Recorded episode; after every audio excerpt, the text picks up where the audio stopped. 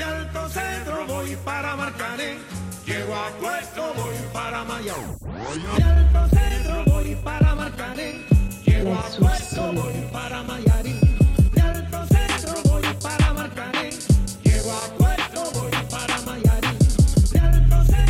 Bonjour à tous et bienvenue dans le Money Time, l'émission où l'on traite le sport depuis notre canapé.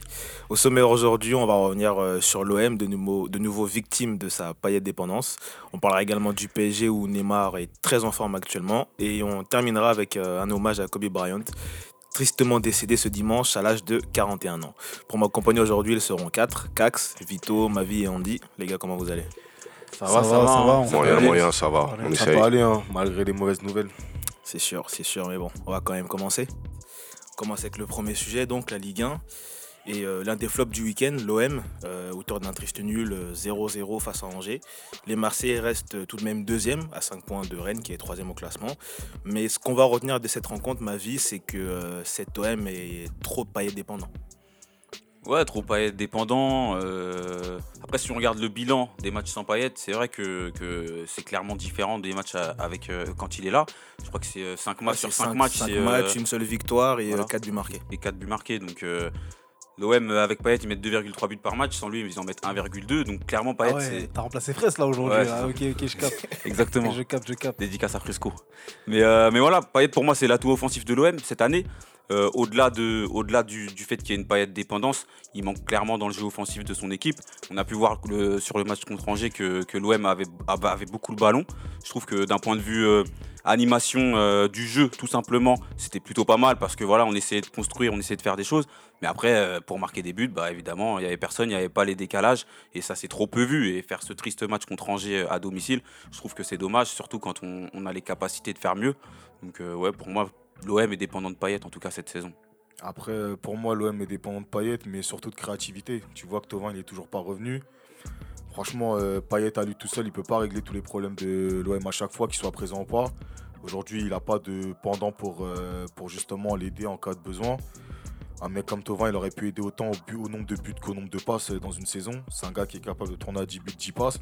Il est pas là, et dès que il est pas là, lui, depuis un long moment, et dès que Payet, il est lui aussi pas là, bah, tu sens que l'équipe, elle n'est pas capable de proposer un jeu cohérent offensivement, manque d'animation, il n'y a pas d'inspiration. Et après, effectivement, les joueurs qui sont sur le terrain, c'est pas des mauvais joueurs, mais c'est pas leur rôle de, de, de créer ces occasions-là, à part peut-être une ou deux exceptions près. Donc pour toi, en fait, c'est pas tant un- un- une paille dépendance, mais plus un manque de profondeur, comme on dit. Ouais, voilà, y, il y a un manque de profondeur et il y a un manque d'allant quand il manque de trois joueurs. En fait, il suffit que deux, trois joueurs ne soient pas là. Et le problème, c'est un problème qui devient énorme, en fait, au bout d'un moment. Bah, en fait, si tu veux, euh, par rapport à ce que tu dis, c'est euh, les autres joueurs qui sont autour, ils ont un bon rôle, mais c'est pas un rôle qui peut remplacer celui de Payet. C'est plus des pistons ou des choses comme ça, mais il n'y a pas de vrai maestro. Ouais, voilà, c'est des- Payet, c'est le mec qui peut te faire une passe décisive, un but. C'est lui qui fait les coups de pied arrêtés. Voilà, il a vraiment une importance, euh, on va dire, sur tous les, sur tous les, les termes. Et le fait qu'il soit pas là, ben, sur corner ou sur coup franc ou sur euh, une passe décisive ou un- une action euh, individuelle, ben, il n'y a personne qui peut, prendre sa place euh, actuellement. Le problème à Marseille, c'est que ça manque, de talent. Dans les, dans les 30 derniers mètres, ça manque toujours de justesse. Il n'y a pas ce joueur qui, peut créer en fait, l'exploit tout seul. C'est-à-dire que si Payet il est pas là, et c'est Payet et Tovin seulement qui peuvent créer ça à Marseille. Donc c'est un problème qu'on répète depuis le début de saison. Il n'y a pas de profondeur de banc et ça manque de talent offensif. Ce- ponctuellement, bah, ça va comme ils ont eu une, une assez grande avance avec euh, leurs poursuivants. Ils peuvent se permettre ce faux pas. Mais on ne sait pas ce qui peut se passer pour la suite de la saison. On ne sait pas si Payet il sera amené à, rater encore d'autres matchs. Le, report de Thauvin- le, le retour de Tovin a été différé vu qu'il devait revenir en janvier. Je pense qu'il va revenir mi-février, c'est ça? Ouais, mi-février, Février, normalement. mars. mi-février, mi-février, mars, mi-février, mars, on sera dans le sprint final. Et il faudrait que Thomas, Tovin revienne à 100% pour pouvoir aider ce Marseille-là. Si, si Tovin re- revient pas au top de sa forme, ça va être une fin de saison compliquée pour Marseille parce que là, il y aura plus de points à laisser passer.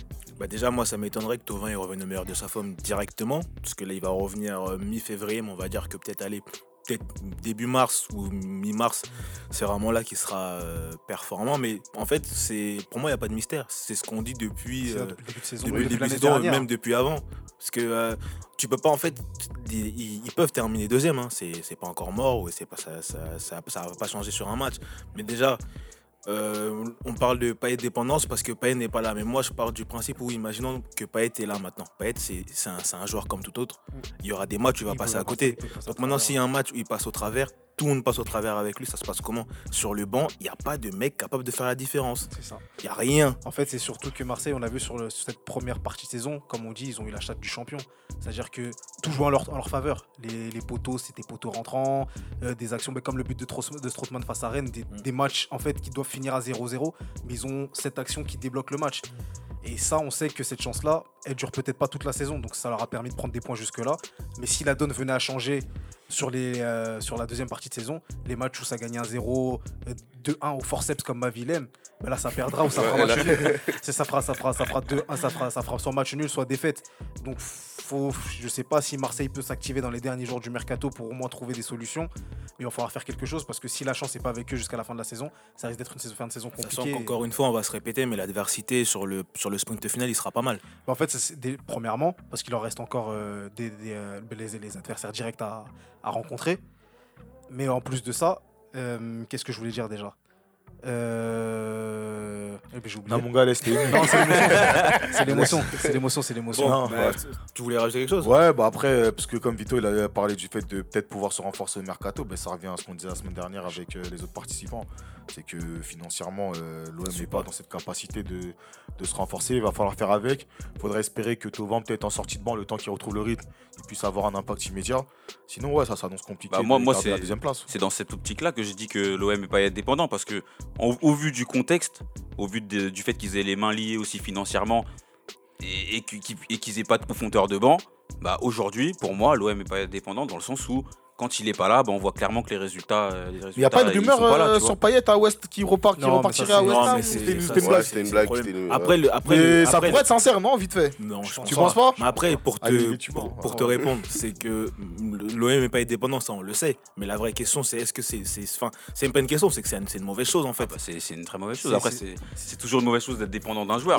Peu importe le club d'ailleurs. Franchement- les équipes où il y a une dépendance. Ah, En vrai de Pas vrai, comme au ça Barça, quoi. Même euh, le. le- Ah, des hein? comparaisons douteuses. Non, mais mon gars, ils sont Messi dépendants et on voit ce que ça fait. Non, mais après, le Et problème, c'est que, par exemple, 2-0 face à Par exemple, là Messi va peut-être rater un match sur 10, euh, Payet, il peut en rater 3-4 sur Ouais, 10. c'est ça. veut dire que à tout moment, sa présence, elle, ce sera pas un facteur Mais déterminant après, même, même au-delà de la paille de dépendance, c'est là sur la deuxième partie de saison, les équipes elles vont attendre Marseille. Ça va pas être comme euh, en début de saison où ça va forcément vouloir jouer, nanani.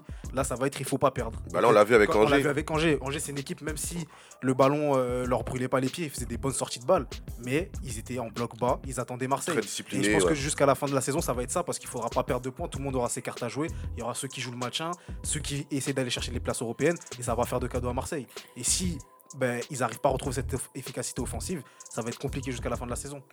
En dehors de Payet qui était absent, si, on a fait, si Marseille a fait 0-0, c'est aussi parce que Benedetto ne- n'a pas marqué. T'as quand même dit si on a fait. Hein. Mais tu t'es Ouais, le petit a lapsus. Révélateur. bon, si Benedetto. Si. Ah là là, ça bec, ça bec. Ça Ça bec. ça bec. Ouais, bon, bref, s'il a eu 0-0, c'est parce que Benedetto, encore une fois, n'a pas marqué. Ah ouais. Il n'a pas marqué depuis euh, le match contre Nîmes, il y a près d'un mois maintenant. Euh, c'est que 7 buts cette saison pour l'Argentin, Vito. Donc pour toi, c'est quoi le problème? Est-ce que c'est lui? Est-ce que c'est les joueurs autour de lui? Est-ce que c'est le système? Qu'est-ce qui se passe? Bah, le problème déjà c'est lui. C'est lui et le c'est lui et ses coéquipiers. Je m'explique. Comme dirait euh, comme a, dit Samuel Eto'o pour Guardiola, Pep tu n'as jamais été un grand coach et moi je dirais pour Benedetto, Dario tu n'as jamais été un grand buteur. De- Benedetto, si on regarde ses statistiques sur sa carrière, c'est une saison à 21 buts, mais sur tout le reste des saisons, il dépasse jamais les 15 buts. Et qu'est-ce qu'on demande à un buteur C'est d'être prolifique. Et il n'est pas prolifique. Il y a eu des doutes quand Marseille est parti le chercher à Boca, justement par rapport à ça. Parce que des gens qui avaient pu voir les matchs de Boca avaient dit que c'était un joueur qui avait de la grinta, que c'était un mec qui avait la que c'était un mec qui en voulait, mais c'était pas un grand buteur. Par exemple, un mec comme euh, Benedetto, une saison à 12 buts, pour lui, c'est bien dans sa carrière. Ouais, Surtout dans un nouveau championnat, quelque chose qu'il connaît pas, etc. ça, en fait, à Marseille, ce qu'il leur fallait, c'était une, une garantie de but. C'était un attaquant qui va marquer souvent, tout le temps. Benedetto, il a quel âge? 29, 30 ans? Ouais, 29. ouais, par là, ouais. À cet âge-là, tu as tenté le challenge de l'Europe, sachant que dans ta carrière, tu jamais été un buteur à 20-25 buts. Bah, en vrai, ça m'emporte. Après, est-ce que, est-ce que, est-ce que après, euh, on peut se poser la question de ce qui l'entoure aussi, tu vois euh, Non, mais ça, Moi, c'est- j'ai pas de doute bien sur le beau- système. C'est bien beau, c'est bien après- beau de, c'est bien beau de ce qu'il a autour. hein. C'est bien beau de ce qu'il a autour, mais Payet, il a juste raté les, les premiers matchs parce qu'il avait pris son carton rouge. Et euh, là, il a, là, il a, c'est quoi C'est suspension Suspension, blessure? suspension, suspension. suspension. Là, c'est suspension. Il rate encore un match. En vrai, et, euh, Marseille joue avec la même équipe depuis le début de saison, donc ça veut dire quoi? Ouais, mais si au début, si au début ça l'a, ça l'a fait, quand même, il a quand même mis 7 buts, euh, enfin. Non, il a, il a- en fait, il a, il a mis cinq- enchaîné les buts, il a- voilà. Après, vois, premier but, regarde, il a enchaîné. il a mis 5 buts très vite. Il a eu sa période de disette jusqu'à je sais plus quand, et après il y a eu jusqu'à Nîmes. Là, il rentre encore dans sa période de disette. Il y a eu Toulouse et Nîmes. Après, tu même vois- pour parler vois- du tu- match tu- contre Angers, honnêtement, moi sur le match contre Angers, c'est vrai qu'il est souvent esselé, mais je me rappelle d'une action où par exemple il met un super ballon à, à Radonjic euh, entre deux défenseurs. Je sais pas si tu vois c'est quelle occasion. Normalement, ça, ça finit au fond. Tu vois ce que je veux dire? Non, mais Il est là, il est toujours bien placé. Moi, je trouve que, le problème je trouve justement que justement, il a, peut-être pas la à Marseille, confiance à, qu'on. à Marseille, on lui qu'il donne faut ce qu'on lui rôle- apporte, tu à vois. Marseille, on lui donne ce rôle de neuf, alors que Benedetto, c'est un mec dans un système avec deux attaquants. C'est là qui, pour moi, qui serait le plus intéressant. Parce que c'est un mec qui joue bien la déviation, c'est un bon joueur de ballon, il décroche, il libère des espaces. Mais il va libérer des espaces pour qui Pour Adonji, pour, pour Germain. Qu'est-ce qui va se passer après de- Vas-y, Kak, je sens que tu veux parler. Non, mais après, euh, moi, si tu veux, Benedetto, euh, comme l'a dit Vito, il fallait un buteur prolifique, un buteur constant. Est-ce que l'OM avait les moyens d'avoir ce buteur constant? Quand ils l'ont eu, c'était Gomis, il est parti. Donc Benedetto, j'ai envie de te Ils dire, dans combien, un... ils ont mis combien sur euh, Benedetto euh, 16 Marseille? millions. Ouais, mais après, euh, après, après c'est pas que le prix, c'est les ambitions du joueur. Peut-être qu'à 15 millions, tu peux avoir un meilleur joueur que ça, mais est-ce que ce meilleur joueur que ça, il veut venir à Marseille? C'est ça, la- c'est ça la question. Marseille, aujourd'hui, ils ont pris un attaquant qui est, qui est sur, ce qu'on appelle un troisième, quatrième marché. Ils ont pris des, des fonds de tiroir de l'Europe. Il a 29 ans. Si vraiment c'est un Argentin, un attaquant chaud, eh, ces mecs-là, ils partent pas à 29 ans. Normalement, à 19, 20, 21 ans, 22 max sont déjà en Europe. Après, c'est pas les blessures, lui, qui l'ont empêché de venir en Il y a Europe. il y a les blessures et Après, aussi son. Sa blessure, elle est arrivée un peu tard dans sa carrière. Enfin, il était, c'était quand même déjà un joueur assez confirmé en Argentine quand il se blesse, quand il se fait les croisés. Donc en vrai, s'il était su- si chaud que ça, il serait déjà venu en Europe. En gros, moi, ce que je veux dire, c'est qu'il n'y a pas de problème. Benedetto, c'est ce qu'il ce Il fait c'est- ce qu'on peut, c'est ce qu'on peut attendre d'un- d'un attaquant à Marseille en fonction du, par rapport au niveau qui était présenté en début de saison. Après, effectivement, le club est, est une bonne surprise actuellement. Donc, on commence à regarder qui ne marche pas bien actuellement. Mais en soi, euh, j'ai envie de te dire, est-ce qu'on attendait un attaquant qui puisse mettre euh, 10, 12 buts à la mi-saison? Je pense pas. Andy, tu veux conclure sur Benedetto? Moi, je pense qu'il c'est encore un peu trop tôt pour dire que Benedetto c'est un peu raté. Il a fait un bon début de saison. Là, il a peut-être des difficultés. On est au mois de janvier. Il y a beaucoup d'attaquants qui, qui sont un peu en galère. Euh, Attends, pendant t'es coach des attaquants, toi? Ouais, eh, monsieur, s'il vous plaît. hein. Monsieur, s'il vous plaît. Et moi, je pense que bah, s'il se réveille, il peut relancer la machine. Et c'est- certes, il va pas mettre 20 buts, mais s'il en met une quinzaine, ce sera déjà pas mal et ça permettra à Marseille de finir deuxième, euh, quoi qu'il qu'il arrive. Après, moi, euh, ce sera le dernier mot sur le sujet, mais moi, je vais rejoindre un peu ma vie dans le sens où je pense que c'est pas tant une question de niveau quoi, mais c'est peut-être aussi le, le, ce qui, ceux qui l'entourent. Offensivement, il a, il, il a que Payet en fait. Il y a que Payet sur qui il peut compter parce que au milieu de terrain, c'est des pistons qu'il a, qu'il alimente pas énormément. Et euh, le défaut de Marseille, enfin l'un des défauts de Marseille depuis le début de saison, c'est que sur les ailes, il y a rien qui vient. Saka il ne fait pas un centre correct. À ma vie, il vient à peine de, de- de sortir la tête de l'eau, donc il a pas de. enfin, en fait, il n'est pas alimenté comme tout attaquant aussi aimerait être alimenté. mais- ouais, mais j'ai une Donc, question. Peut-être qu'avec Ouais, le retour de Tovin, qui lui est un vrai mec qui déborde, Ouais. avec Payet aussi qui sera de l'autre côté, il aura plus de. je- Là, que je dommage dire? Ça va plus jouer au football, ça va là, plus jouer Non, mais, non, mais là, là il, a, il est arrivé quoi Il est arrivé tôt dans la saison, non? Ouais, il a fait la prépa. il, il a fait la prépa avec Marseille. Non, il a pas fait la, Il a enfin, il a fait la- la fin de la préparation. Il a, fait la, il a fait la fin de la prépa, donc ça fait quelques mois qu'il joue avec ces joueurs-là. Au bout d'un moment, si tu sais que les mecs ils savent pas t'alimenter correctement, faut aussi un minimum adapter ton jeu. On t'a pas dit de te dénaturer. Mais fais un petit effort, peut-être décroche un peu plus. Comme tu as dit sur l'action de Radonic, faut qu'il propose aussi plus ce jeu-là. Ce jeu de venir, faire une touche. Honnêtement, pour moi, honnêtement, pour moi, quand je regarde les matchs de l'OM, il le fait. hein. Mais il a Après, pas il est pas- match, après, il a il est match. mauvais, mais vois, on lui demande de marquer. en fait, Voilà. le truc, Après, c'est la, c'est ce la, que- la cruauté des stats. Ce, dont, que je veux dire ce dont Marseille a, Marseille a besoin, c'est un tueur. Tu vois, normalement, un buteur, même avec une demi-occasion, ça fait filoche. Bah, c'est ça en fait, parce que euh, moi ce qui me fait un peu mal avec Benedetto, parce que je l'aime bien ce joueur, mais ce que je reproche euh, à des mecs comme Giroud, c'est- je peux pas fermer les yeux sur lui. C'est bien d'être bon dans le jeu, mais t'es un neuf. C'est Ce ça, qu'on te il demande faut de marquer. c'est de marquer. Il faut marquer. Il y a des. Giroud, il est bon dans le jeu déjà c'est- c'est- Ah ouais. c'est une planche, ça. c'est- Non, totalement je demande. hein. On continue avec euh, le PSG qui s'est imposé à Lille dimanche, victoire 2-0 grâce à un doublé de Neymar. Un Neymar en excellente forme hein, depuis le début de saison. Euh, il ne connaît pas de gêne. Cax, est-ce que ce serait exagéré avec euh, la forme qu'il a actuellement de dire qu'il est peut-être dans la meilleure forme de sa carrière, la plus grande forme de sa carrière? Il a exagéré totalement. Déjà par rapport à la concurrence qu'il a au quotidien, l'adversité pardon qu'il a au quotidien, et par rapport à la période de la saison. On est au mois de janvier. Franchement, pour moi, un grand joueur, je vois sa grande période à partir de mars-avril. Là, janvier, n'importe qui peut être en forme. Des mecs comme Higuain, je vois, ils peuvent envoyer des doublés. Est-ce que c'est un grand joueur Tu vois ou pas? Donc pour moi, Neymar, c'est la même chose. Faut que. Je te dis pas qu'il fait pas bien. Il fait très bien ce qu'il fait actuellement. Il est dans une très bonne forme. Sa meilleure forme depuis qu'il est au PSG. Sur ça, je suis d'accord. Après, sur sa carrière, je pense que le Barça 2015, c'était encore au-dessus. Pour moi, c'est la réponse que j'ai à te donner. Et après, en soi, j'ai bien envie de voir jusqu'où il, va amener le PSG. Pour moi, j'estime que s'il amène le PSG, par exemple, en quart ou en demi-finale, à un moment-là, on pourra se reposer la question. Parce que c'est pas la même chose d'être le coéquipier de Messi que de devoir amener euh, des joueurs comme euh, Paredes. Donc, au bout d'un moment, en fonction de là où il amène le PSG, je pourrais peut-être te dire que c'est la meilleure période. Non, moi, c'est honnêtement là. Qu'est-ce que t'en penses, ma vie Parce qu'il est tiré sur Paredes. Hein? J'ai Non, tiré sur moi- Paredes, t'as euh, une moi, petite gêne. Moi, je tire sur Paredes, moi. Non, tire, tire, tire. On tire que ensemble, Ah ouais, faut tirer, faut tirer. Je te le dis. Douma Kalash. hein. Ouais. Ah, Doumaka. non, mais en vrai, moi, moi, je suis assez d'accord avec toi pour le coup. Euh, je dirais pas que, que Neymar il est dans la, période- la meilleure période de sa carrière parce que Barça 2015, faut se rappeler quand même de Neymar ce que ça a donné. C'était quand même Même incroyable. Barça Et 2016, en hein, de plus- la remontada. hein. Et en plus, ça, a 2017, duré sur toute la saison. 2017, la remontada. Ouais, Ça plus de remontada. Ça a duré sur toute la saison. Et, là, là, on pouvait parler de sa carrière, mais moi, ouais, moi, je suis plus à dire qu'il est sur la meilleure forme euh, avec le, qu'il est dans la meilleure forme qu'il a jamais eu avec le PSG. euh, en espérant que ça continue, comme tu as dit euh, dans ta question, il n'a pas, il a pas eu de gêne, il n'est pas blessé. On arrive dans les mois décisifs d'ici, d'ici, d'ici un mois et demi, deux mois. Si ça continue comme ça et qu'il maintient ce niveau-là, euh, même en Ligue des Champions, là, on pourra parler peut-être du- de la meilleure forme de sa carrière. Et encore, mais pour l'instant, c'est pas le cas. Moi, je vais, je vais rajouter, il est peut-être euh, trop tôt pour dire que c'est la meilleure forme de sa carrière, mais je tiens à dire qu'en termes de mental et ce qu'il a prouvé, voilà, là, il est, on va dire que le PSG, c'est son équipe. À Barcelone, certes, euh, il a fait des saisons incroyables, etc. Mais il y avait Messi. Mm. Là, c'est vraiment lui qui gère, qui gère l'équipe. Et voilà, il- on va dire, il- je veux dire le mot, il porte ses couilles. Et c'est lui qui emmène le PSG vers le, vers le haut. Mais- Et c'est pour ça qu'il y a une différence. Bah, bah là, là, tu parles du PSG. C'est pour ça que moi, la nuance entre la meilleure forme au PSG la meilleure forme de sa carrière, de parce sa carrière, de sa carrière. tôt, Mais, euh, tôt pour le dire. C'est beaucoup trop Tu tôt vois, pour on le peut dire. pas, on peut pas se permettre de Juste avant de laisser Vito répondre, après sur ce que tu dis, Andy, il faut pas oublier que Neymar, Neymar, il a toujours eu un côté leader. En fait, là, peut-être on l'a oublié parce que on le voit faire la fête et des soirées Red Bull. Mais Neymar, dans- sur la remontada, la remontada, c'était lui. Il a ramené le Brésil aux Jeux Olympiques en finale. Le, euh, jusqu'à la, jusqu'à la blessure en 2014, c'est lui qui portait le Brésil. Coupe des Confédérations, pareil. Neymar, il a prouvé plus d'une fois dans sa carrière que c'était un leader. Je pense qu'aujourd'hui, le- si on est honnête, le questionnement sur lui, là, ça l'a jamais été à ce niveau-là. Ouais, mais c'est que par rapport au PSG, son leadership, justement, on l'a très rarement vu. Il n'a pas été là, bon, il a été blessé, certes, mais on voyait que le mec, il n'avait pas forcément envie ou il donnait pas 100% de sa personne.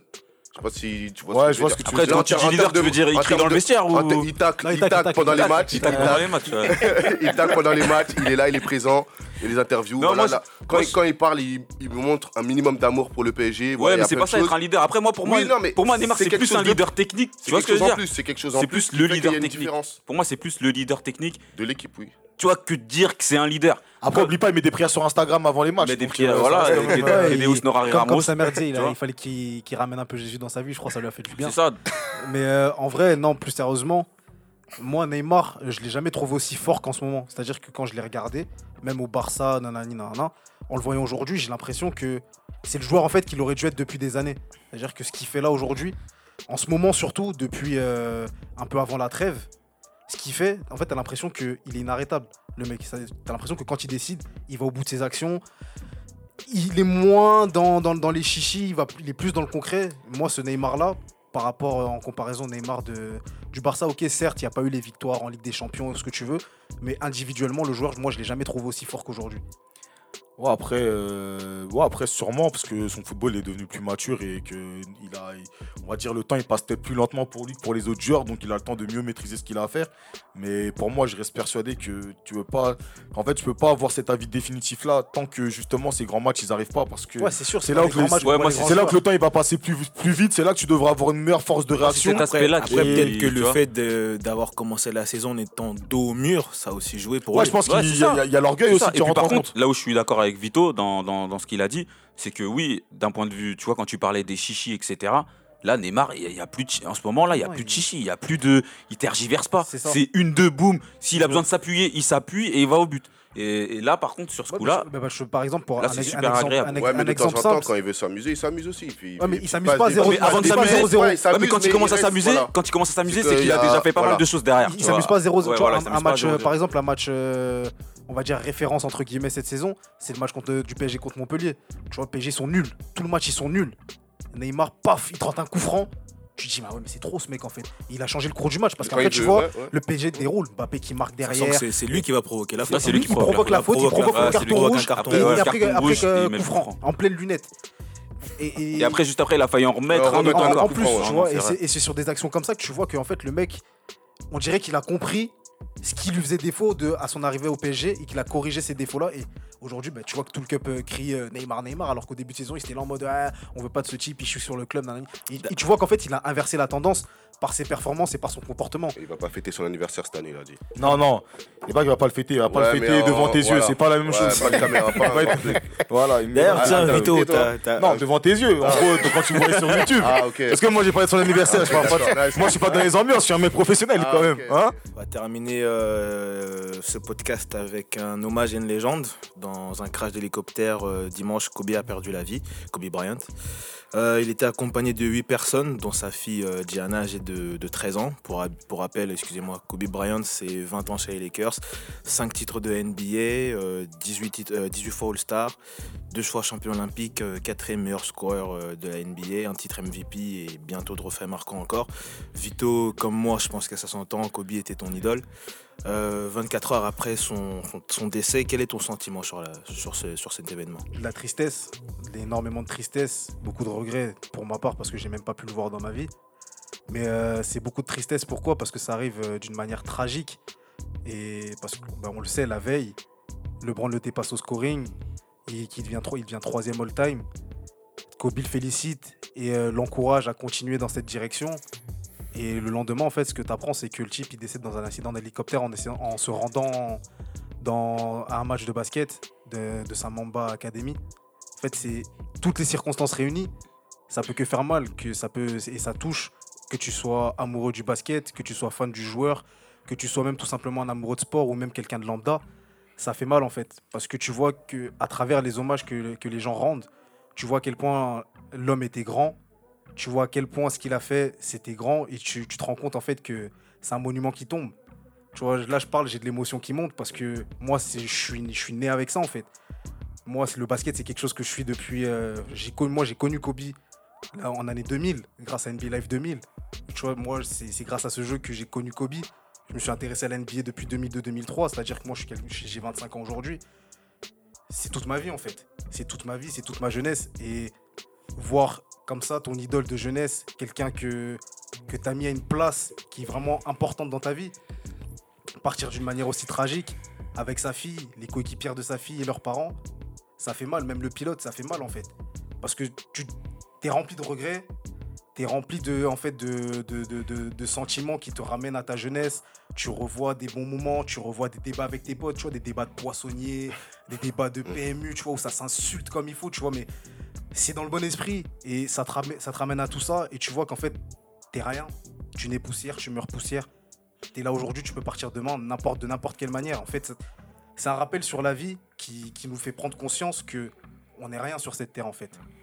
Et c'est douloureux, mais c'est en même temps beau parce que nous qui sommes aujourd'hui en vie, notre rôle c'est de, de, de- profiter de chaque jour que- que- qu'on peut avoir, de, profiter de nos proches, de vraiment en fait laisser quelque chose de positif sur cette terre avant qu'on puisse, qu'on puisse rendre l'âme. Donc c'est douloureux, mais c'est aussi en même temps quelque, quelque chose de, bon pour chacun, parce que ça peut nous permettre de prendre conscience de, de, de ce qu'on a à accomplir sur cette terre en fait. Aujourd'hui c'est un, un jour triste et ça sera une semaine triste, même des mois, des mois tristes pour beaucoup de personnes.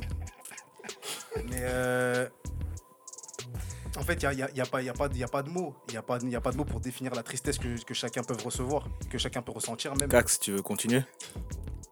Ah ouais, moi j'allais parler des heures et des heures. Ouais, là. J'allais je vois ça. J'allais pas m'arrêter, mais c'est voilà, c'est fort. Non, franchement, c'est une dinguerie. hein. La vérité que, parlons sérieusement, Kobe, euh, comme l'a dit Vito, la veille, il se fait dépasser par LeBron.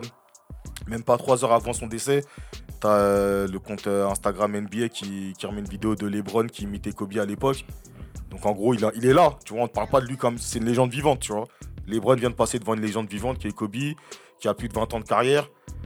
Tu sais, on se dit, ah ouais, putain, quand même, il a dépassé Kobe. Tu sais, tu te rappelles même que Kobe, c'était quelqu'un, on le savait, mais tu sais, vu que LeBron, il vient de le dépasser, l'histoire qui est entre les deux, sais, sur le coup, quand ils sont encore vivants, tu te dis, putain, il a quand même dépassé un mec. euh, Un, un mec de ouf quand même, tu vois, c'est c'est Kobe. C'est le mec, euh, moi j'ai suivi le basket parce qu'avec Kobe, il y avait Allen Iverson. Moi, c'est deux mecs sans qui j'aurais jamais regardé le basket. Moi, c'est deux mecs là qui m'ont fait kiffer dans leur délire, leur adversité, etc. etc. C'est-à-dire, tu te dis, putain, gros, ah, ce mec là, en fait, joue. Tu sais, même que, par exemple, c'est pas mon joueur préféré, tu vois, c'était pas mon joueur préféré de son vivant. Mais je sais que sans lui, j'aurais jamais regardé le basket. C'est-à-dire, tu te rappelles que, putain, ce mec là, je le suis depuis que je suis petit. En fait, c'est- notre, notre goth à nous de base. Tu vois, les, les plus anciens que nous, on va dire, ceux qui ont plus de 31, 32 ans, pour eux, c'est- Jordan, tu vois. On a grandi avec Kobe. On a grandi avec Kobe, c'est le goth. C'est le, mec que LeBron devait dépasser avant même de dépasser Jordan, par exemple, tu vois. Et t'arrives, tu regardes ça, tu te dis, ah ouais, Kobe, c'était comme quelqu'un, tout. Mais tu te dis ça, il est vivant, tu vois, tu kiffes le délire. Trois heures après, tu reviens sur Instagram, montre-moi encore Kobe, il est mort. Mais on est dans la même journée, tu vois. En fait, t'as même pas le temps de réaliser parce qu'on parlait de lui comme il est là, tu vois. Il est là, on vient de dépasser une légende qui est là. Le mec, ses derniers messages, c'est pour LeBron. Et tu dis, putain, en fait, à travers un record vient euh, qu'on vient de lui prendre, entre guillemets, bah, le... en fait, tu sais même pas que c'est peut-être le dernier truc, le dernier souvenir que t'as lu, tu. Et tu dis, sur 20 ans, c'est. Sur 20 ans de vie, on va dire, parce que quand t'es petit, tu calcules pas, mais une fois que tu commences à comprendre l'impact du mec, tu dis, c'est énorme ce qui s'est passé.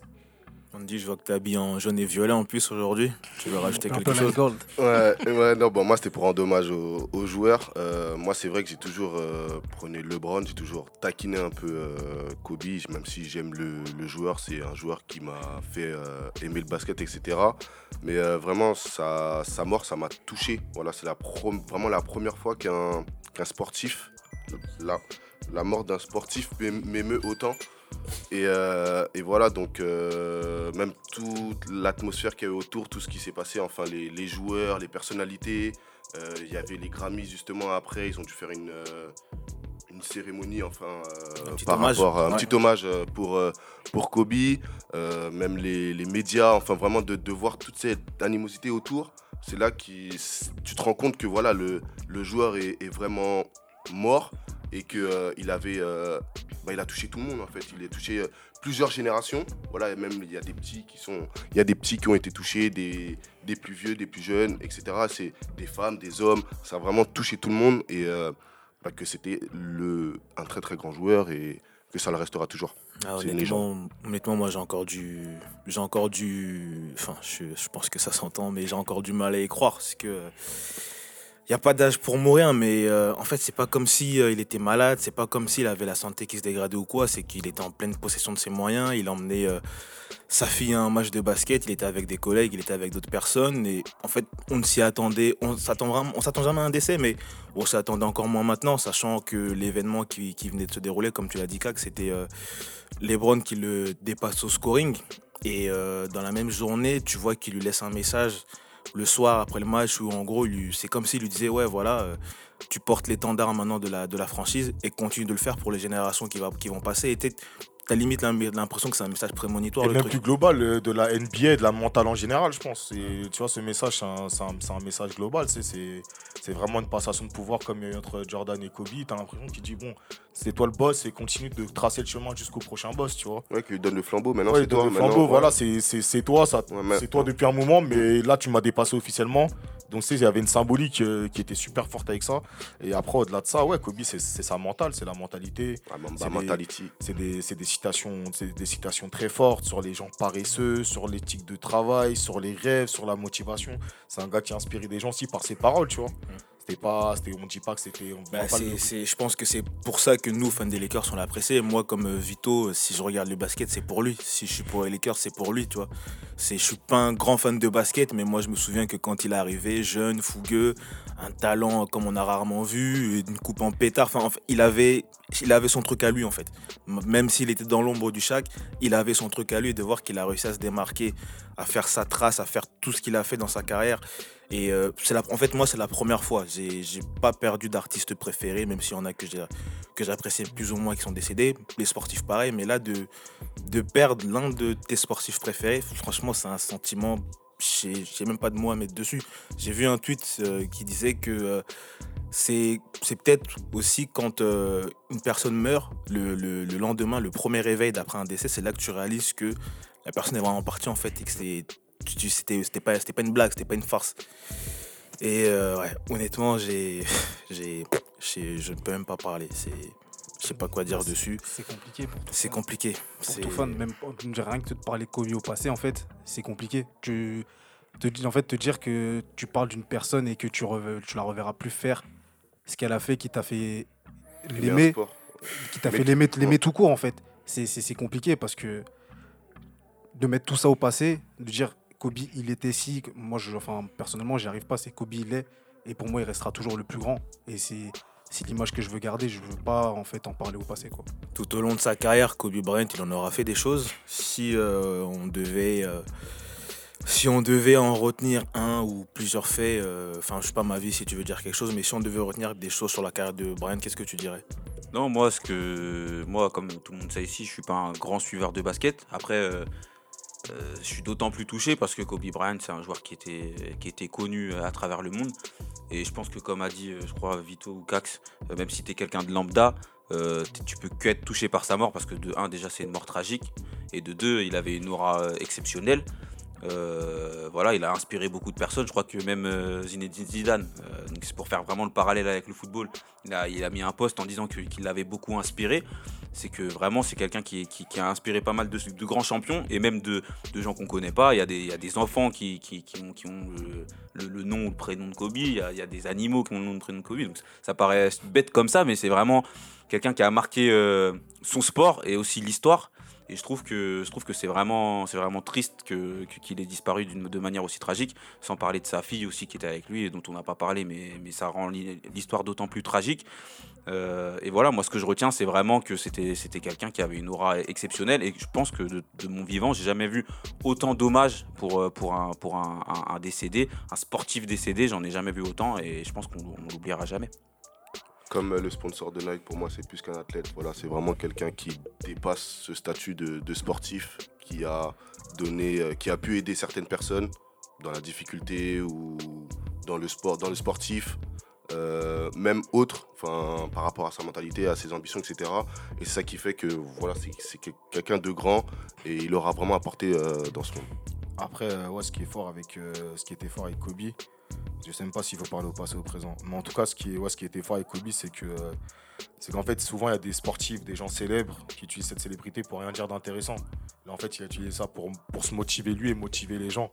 C'est là qu'en fait, tu vois que ça a été une inspiration. Il y a beaucoup de gens aujourd'hui qui en parlent euh, comme si limite c'était un proche. Tu sens que vraiment dans ses paroles, dans le fait qu'en même temps c'était quelqu'un qui a réussi, mais qui a continué à, à forger cette réussite avec, euh, avec des phrases fortes, avec des actions, entre autres, etc. etc. Avec une vie de famille, euh, on va dire quasi exemplaire, même si on ne connaît jamais les fonds de l'histoire, mais voilà, dans l'idée c'est ça. Bah, tu sens qu'il a utilisé cette célébrité à bon escient aussi. C'est-à-dire que c'est ça aussi qui rend le truc au- au- autant triste. On ne parle pas de quelqu'un qui a juste fait l'âge avant, on va dire. Il a utilisé sa célébrité pour dire et faire de bonnes choses. Donc c'est ce qui rend les choses autant plus respectables. Vito, si t'as une chose à retenir sur sa, sur sa, sur, euh, si une chose à retenir. sur sa carrière, ben, franchement, comme vous avez entendu depuis le début, moi je peux parler des heures et des heures de Kobe sans me fatiguer, sans boire de l'eau, euh, gorge sèche, c'est pas mon problème. Mais si je devais prendre un élément, c'est euh, son match face à Toronto euh, le 22, 22 janvier euh, 2006, son match où il finit à 81 points. Pourquoi je choisis ce match-là? Parce que premièrement, pour moi, c'est le seul record valable en fait de, de la NBA. Parce qu'on aime bien dire que Chamberlain, ça, ça on aime bien pas. dire il a mis 100 points, mais il n'y a pas de vidéo. Il n'y a pas de vidéo, il n'y a que des témoignages de vieux. Euh, on n'a jamais vu. C'est comme Pelé, c'est 8 c'est 8000 buts là. Ça, il n'y a pas de preuve. Tu vois, moi, ça, c'est quelque chose que j'ai vu de mon vivant. Kobe à 81 points, en plus avec un pourcentage positif à 3 points et au shoot. Bah, c'est quelque chose d'ex- d'exceptionnel. Je pense. Peut-être c'est un record qui sera amené à être dépassé, on n'en sait rien. Il y a beaucoup de scoreurs aujourd'hui à NBA. Mais c'est quelque chose que j'ai vu et qui, moi, il m'a ma- qui m'a marqué jusqu'- jusqu'ici. Donc, si je devais reprendre un seul fait de la carrière de Kobe, je choisirais celui-là. Perso, enfin, tu veux dire quelque chose aussi ou- Ouais, je voulais, je voulais. Vas-y, non, mais donne, donne ton donne, donne Bah, en tant que Lakers. Je sais que pour beaucoup, il y a le, le doublé 2009-2010, parce que c'est les deux bagues euh, qu'il va gagner sans, sans chaque. Mais moi, je retiendrai euh, son dernier match, le dernier match contre euh, le Utah Jazz en 2016, pour, euh, pour la dimension euh, sentimentale que ça, parce que euh, au moment où il annonce que ça sera sa dernière saison, t'as l'impression que partout où il va, en fait, c'est une tournée d'adieu. C'est, y a plus de, on, s'en fout de savoir qui va gagner l'NBA, qui sera MVP. C'est, en fait, c'est ouais, ça va être le Kobe va passer ici pour la dernière fois. Kobe il est passé ici, Kobe a fait ci, Kobe a fait ça. Toutes les salles où on lui, on- il passe et on lui crie MVP. Mais après sur ce match-là, en fait, ce que c'est vraiment, c'est vraiment un match qui résume sa carrière pour moi, parce que euh, les Lakers perdent, il envoie euh, pain sur pain, il y a rien qui rentre. Je crois qu'il est à 0 sur 11 au début du match. Et au final, une fois que ça prend, bah ça, ça lâche plus en fait. Et il termine à 22 sur 50, je crois. 60. Non, sur 22 sur 50. 50 Ouais, il me semble que c'est 50. Il termine à 60 points. Et surtout, ce qui est beau, c'est que c'est euh, le Jazz mène jusqu'aux 5 ou 6 dernières minutes. Et au final, il porte l'équipe sur son dos, comme il l'a très souvent fait dans sa carrière, et qui ramène, euh, ramène la victoire au sien. Et euh, c'est en fait, pour des adieux, je pense qu'on ne pouvait pas voir mieux. Pour un, pour un sportif, pour un mec comme lui, de finir sur 60 points, sachant qu'en plus, dans la saison, il n'avait pas dépassé les 40. C'est- Et quand tu connais tout ce qu'il a subi physiquement, le fait qu'il était plus aussi euh, athlétique qu'avant et tout ce qui en suit, que les Lakers c'était aussi sur le déclin. Moi, c'est vraiment. euh, même s'il y a beaucoup de choses qu'on va garder, moi, c'est. euh, les 81 points, par exemple, moi, c'est pas quelque chose que j'ai vu en direct. Tandis que là, le dernier match, je me suis vraiment. je suis vraiment j'ai vraiment veillé pour le voir. J'ai regardé. J'ai même pleuré à la fin parce que je me rendais compte que je le reverrais plus. Et je me suis même surpris à pleurer hier soir pour son décès. Donc. euh, c'est compliqué pour moi d'en parler. Je suis désolé parce que j'ai un peu la voix qui tremble, mais euh, j'ai vraiment du, vraiment du mal à réaliser qu'on on va plus le revoir. Tu veux dire quelque chose pour terminer?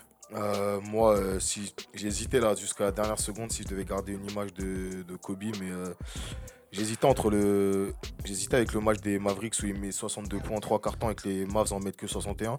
Mais au final, je vais garder l'image de, de- sa dernière action lorsqu'il a une grosse blessure contre Golden State.